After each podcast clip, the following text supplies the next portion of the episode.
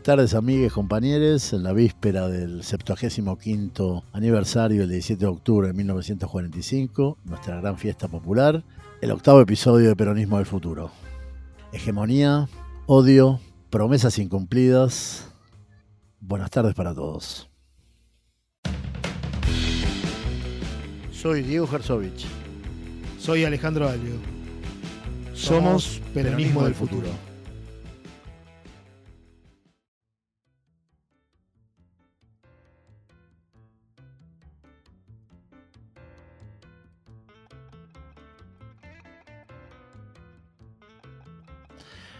Buenas tardes amigos, empezamos un nuevo episodio de Peronismo del Futuro.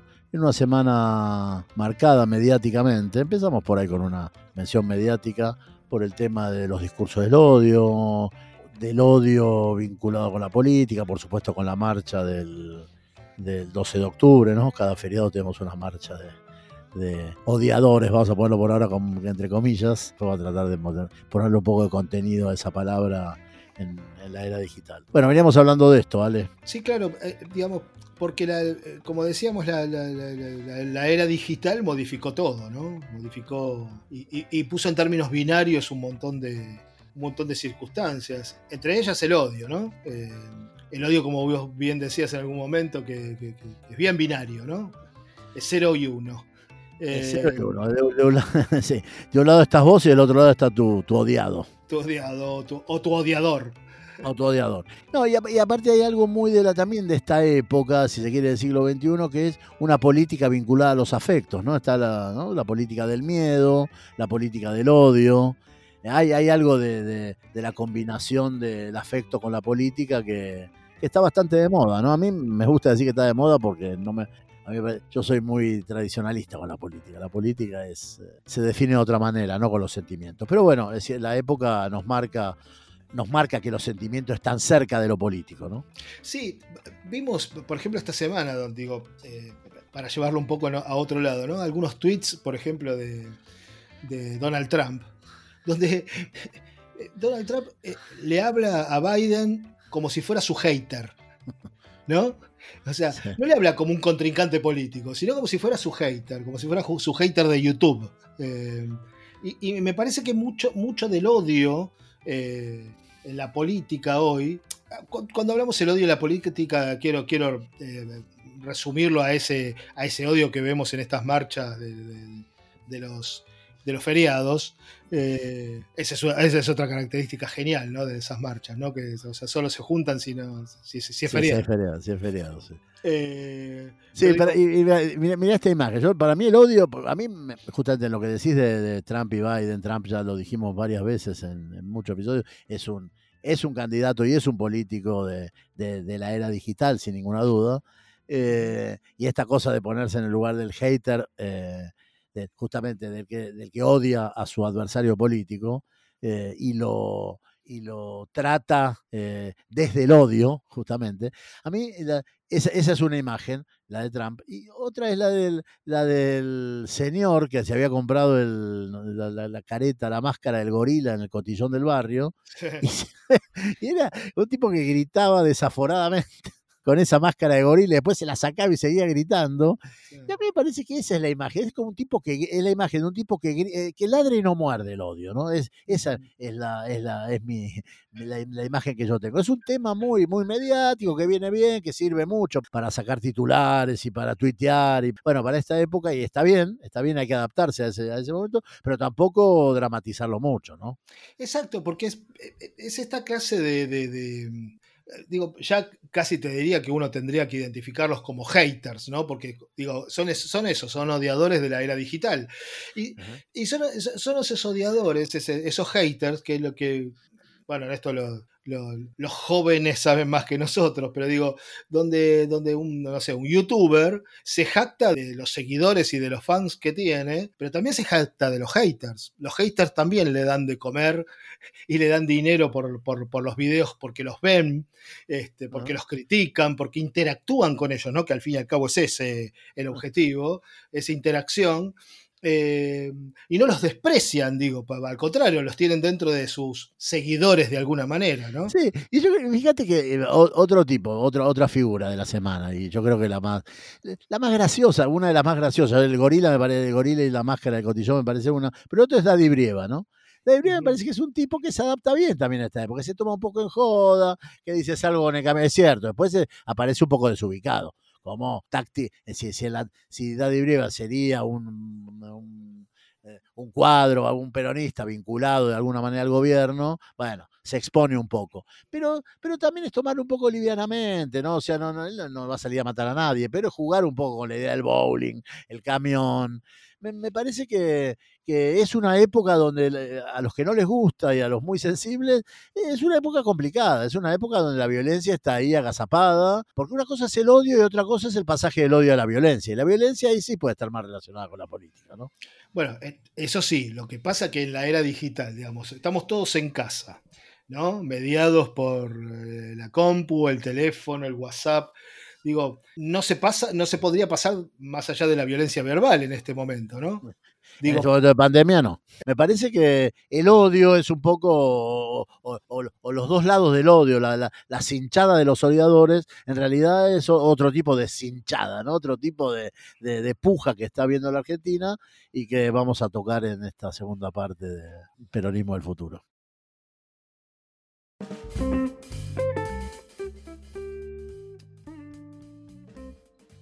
Pueden seguirnos en las redes sociales y conversar con nosotros sobre Peronismo del Futuro en arroba Peronismo del Futuro en Instagram, Peronismo del Futuro en Facebook y Peronismo del Futuro pod arroba gmail.com.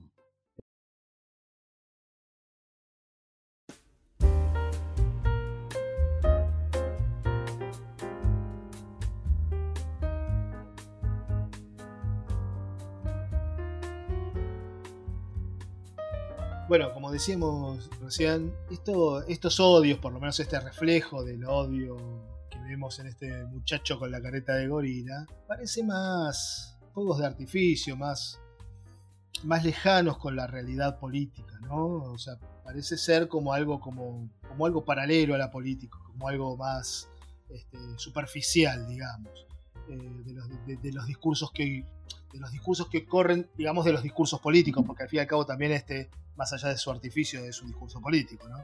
Claro, intentas, es un discurso político y yo diría, ya que en la última parte vamos a, vamos a estar pensando en la, en la cuestión de la hegemonía, yo te diría que es un discurso político-cultural. E, es, evidentemente esta, la, era de la digitalización lo que hace es, es eh, prácticamente conformar discursos binarios, discursos opuestos y que en algún punto podrían ser descritos como que se odian uno con el otro.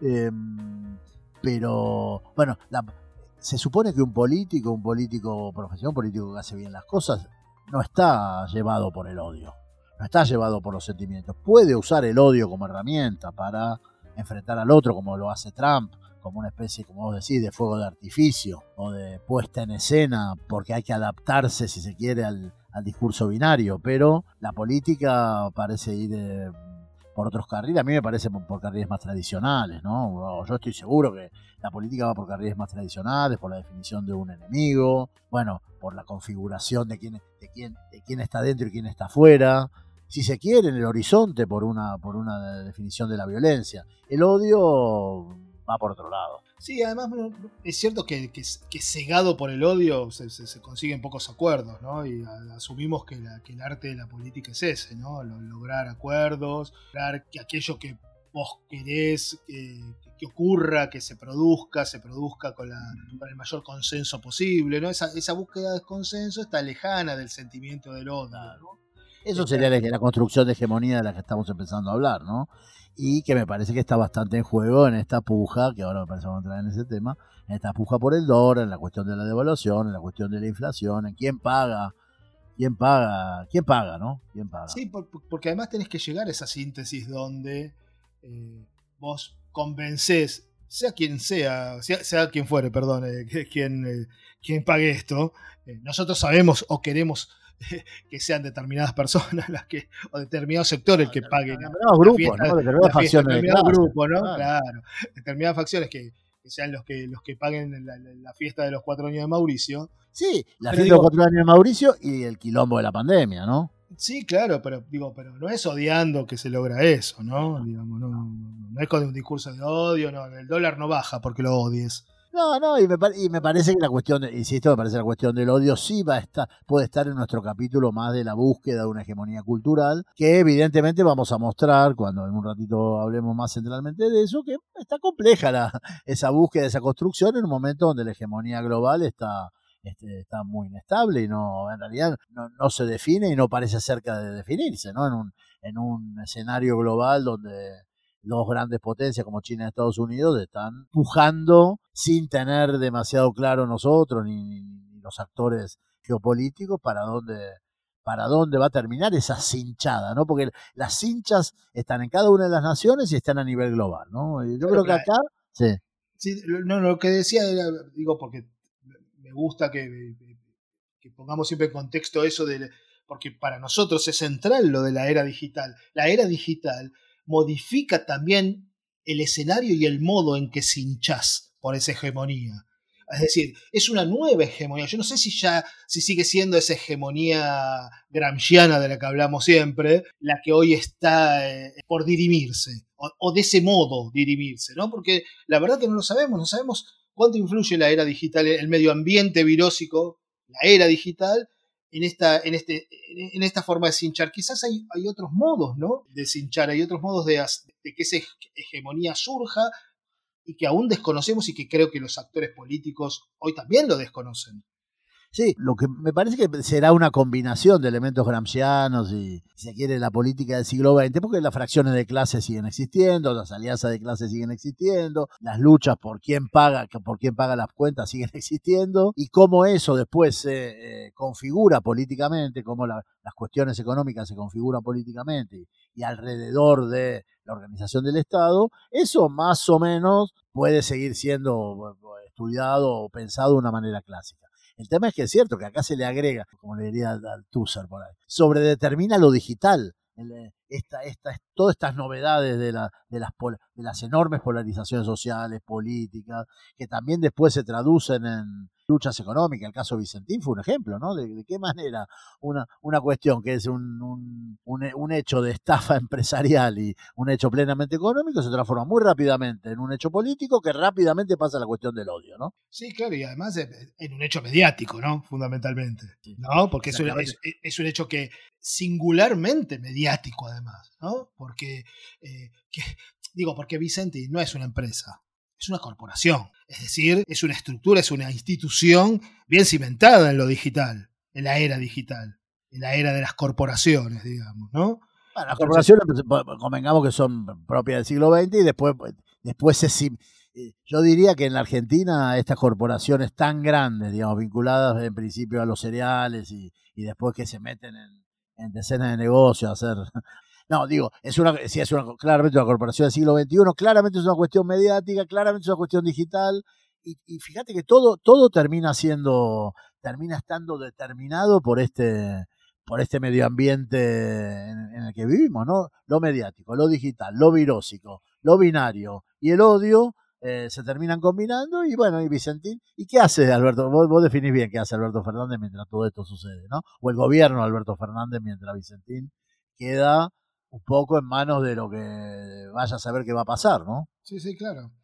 Bueno, por eso digo, a mí me parece que, Alberto, y en esto ya eh, quisiera compararlo como, como, otro con Trump, en el sentido de que toma otro modo en esta era, en esta era digital, que es la expectación, ¿no? Ponerse expectante, ver qué es lo que sucede, retirarse de alguna manera de la, de la, propuesta inicial, pero no retirarse en el sentido, a mí no me parece que fue un, una retirada, como la quisieron mostrar los medios, una retirada de, tipo perdí, entonces me retiro.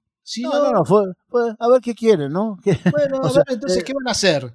Fíjense qué hacen entonces con esto. Y creo que es una. Que, también es la actitud que hoy está tomando con respecto al dólar, por ejemplo. Sí, era lo que veníamos hablando, sí, sí. Parece, parece decir, digo, y me parece que conecta con nuestro episodio sobre los deudores, el deudor sustentable, como si Martín Guzmán hubiera dicho, y hoy lo dijo con, con todas las palabras hoy, hoy viernes, un día antes del 17 de octubre, lo dijo con todas las palabras, el dólar para él es un dólar marginal. Entonces, quién sabe este deudor sustentable, este, este modelo de la deuda sustentable, esté probando por primera vez, esté probando, no sabemos cómo va a salir, ¿no? Sería el primer ejemplo en la Argentina donde el paralelo no te lleva puesto, ¿no? Pero bueno, es una apuesta que está haciendo evidentemente este gobierno de, como vos decís, de, quedar expectante. A ver, bueno, no quieren liquidar, no liquiden. Les reconocemos que evidentemente no, les damos todas las opciones, ustedes no liquidan. Bueno, siguen jugando al contado con liqui, siguen, bueno, todo el y el mercado sigue dando sus golpes y el gobierno está como diciendo, bueno, veamos, veamos, esperemos. Bueno, parecen dos actitudes más situacionistas, yo las llamaría si quiero ser eh, no, porque claro, los medios lo ponen más bien como impotente, como que no hace nada. Sí, parece más... Pero digo, pero, sabemos que los medios juegan a, juegan a eso, ¿no? A descalificarlos desde ese punto de vista, ¿no? A, tratarlo de tibio, Alberto, digamos, en ese sentido. Justamente en la lucha por la hegemonía hacen eso, lo tratan de tibio, lo tratan de inactivo, claro, lo ponen como, sí, sí, como una especie de Ilia barra Alfonsín, eh, que terminará, que terminará como ellos, y bueno. Lo que, es, la, la puja, ¿no? Sí, claro, y además esa puja también eh, muestra algo que está relacionado con lo que hablábamos antes eh, en la primera parte. Alberto también se muestra como no hay forma que hagan o digan o me vean como quieren o me digan lo que me digan, yo no voy a ser un odiador, yo no los voy a odiar. Yo nunca voy a estar en ese lugar del odio, que es un lugar caliente, ¿no? Digo, para, para llevarlo al tema de la tibieza o no, ¿no? El odio es un lugar caliente. Bueno, Viste que nosotros a veces jodemos que Alberto es, eh, es un poco calentón en, la vida privada, ¿no? Eh, bueno, mostró, que era calentón el otro día cuando le hablaba directamente a Macri, ¿no? Cara a cara. exactamente, eso recordaba, eso recordaba. Pero, pero, está bien, pero está bien que él juegue con eso, porque esto tiene que ver con esto que decías vos. No es que, no es que nosotros estamos minimizando el odio como parte de la, del, del juego de la política, digamos, también, ¿no? O sea, en este juego de la política de los sentimientos, no lo estamos. Estamos diciendo un buen político debería manejar los tiempos de eso, ¿no? Del momento de, ponerse duro, del momento de, enojarse, del momento de decir con esto basta. Digo, ver cuáles son esos tiempos eh, en los que uno puede eh, decir o no esas cosas. Eso hace también a la correlación de fuerza en la puja, ¿no? Exactamente. Y me parece que tampoco hay que tener miedo. Si, si odian, y bueno, si hay que jugar el juego del odio, y bueno, te digo, Macri pasó esto por esto, esto y esto. Macri, era odio eso, era calentura, era, el, Alberto, era el Alberto ese que, que acabó a trompada a un tipo en, en un restaurante, digo. Eh, y por ahí, es que, es que, el problema es cuando somos demasiado el más sensible. Pero mismo no está para el más sensible y victimizarse. ¡Ay, qué miedo me dan los, odiadores! ¿Qué pasa? Es un momento donde realmente es muy difícil salirse de, de la lucha binaria, es muy difícil. Y aparte la política siempre fue definida así tenemos, a veces nos ponemos muy en alma sensible. Y, eso me parece, desde el peronismo y pensando el peronismo del futuro, que siempre piense, como el otro día, el otro día Guille decía, en el episodio anterior Guille decía, no, pero hay que pensar el presente y el pasado. Nosotros jugamos con la idea del peronismo del futuro, sabemos que hay que pensar desde el presente y del pasado, que es difícil pensar el futuro sin esas dos dimensiones del presente y del pasado. Pero eh, me parece que el peronismo del futuro y el peronismo de siempre se adaptó a las diferentes circunstancias históricas. Mañana se cumplen 75 años del 45, ¿no? Vamos a comparar el 45, cuando terminaba la, primera, la Segunda Guerra Mundial, con esto que es la entrada probablemente a la tercera o a la cuarta. Bueno, y, el peronismo va a tener que adaptarse a esto, a lo, que se viene. Si no es una guerra, será de otra manera, pero será una violencia global muy dura también, ¿eh? mucho más dura que el odio, el odio al que tenemos miedo ahora, en esta semanita mediática. parece obvio decirlo, pero digo, eh, recordemos que en el 45 el comunismo existía, ¿no? Hoy no, y el peronismo sí. Es decir, eso mostró una adaptación que el comunismo no tuvo. Muy bueno, la verdad que sí. Eh, digo, la verdad, el peronismo está hoy sobre esta ola digital vivito y coleando. Cuando le dijeron hace cuatro años que estaba muerto. Y convengamos que en esta ola digital a ningún movimiento político en el mundo se le hace fácil. ¿eh? A todos no, a todo nos está costando mucho y, y, no, me parece que en esta inestabilidad, en esta indefinición hegemónica a nivel global, necesariamente va a estar acompañada por una indefinición hegemónica a nivel nacional. Es muy difícil que, es muy difícil en un contexto de enorme indefinición, insisto, geopolítica, eh, y donde los dos grandes contendientes del mundo no definen su, su eh, no la definen, no sabemos para dónde va a salir, quién va a ganar, eh, porque todos dicen, bueno, China no, China sí, es un contendiente, no es un contendiente, tiene barco, no tiene barco. Hay, hay una cantidad de elementos en esa guerra, guerra fría sí, guerra fría no. Eh, está tan indefinida la lucha por la hegemonía global que me parece que vamos a tener muchos años que vamos a tener que vivir en esta indefinición. En la Argentina también, porque las fracciones de clase también en la Argentina responden a un contexto geopolítico, ¿no? Sí, en ese contexto geopolítico, digamos que en Estados Unidos, Chomsky está diciendo que la pandemia y que al fin y al cabo, para nosotros, la era digital, se está llevando puesto el neoliberalismo. Exactamente, es, esa, es, esa la, ese es el paradigma que está cambiando. Por eso no sabemos para dónde vamos. Si no tenemos todavía las herramientas para pensar justamente lo que viene, es muy difícil para, para los sectores económicos fuertes, para fracciones de clase de la burguesía de la Argentina y con sus representaciones políticas, definir. Por eso eh, esta cinchada que hay en este, esta puja por el dólar, que es muy táctica en este momento, tampoco va a definir la hegemonía, la hegemonía del futuro. ¿eh? Esta es una cinchada de ahora, puede, puede llevar una gran crisis, puede ser, o no. O como quiere, o, como quiere el gobierno, o no, o no. Y, quién sabe, tengamos una opción a la Máximo Kirchner de mientras tanto desarrollemos o armemos un Estado poderoso que en todo caso nos, auxilie en el momento que la burguesía está haciendo, la, nos está haciendo las de Caín, ¿no? sí, claro, y además, y además donde digamos, cuando hablamos de un Estado fuerte, fortalecido, estamos hablando al fin y al cabo de un Estado peronista, ¿no? Es decir, nosotros tenemos la suerte, vamos a decir, nos hemos granjeado con el movimiento obrero, con las luchas sindicales, con los 30.000 desaparecidos. Nos hemos granjeado una herramienta. La herramienta es el peronismo. La herramienta para, para, para poder capear esta tormenta es el peronismo. Por eso el peronismo, por, por, eso nosotros le podemos poner de título al podcast Peronismo del Futuro. Y no le ponemos comunismo del futuro, por ejemplo. ni, neoliberalismo del futuro, ¿no? Digo, pero la herramienta, que, la herramienta que aparece que nos lega Perón, digo, ya que estamos hablando del 17 de octubre, que nos lega Perón es esa. Es eh, una herramienta que lo suficientemente flexible como para adaptarse a cambios de paradigma. Incluso a la época digital, ¿no? Exacto.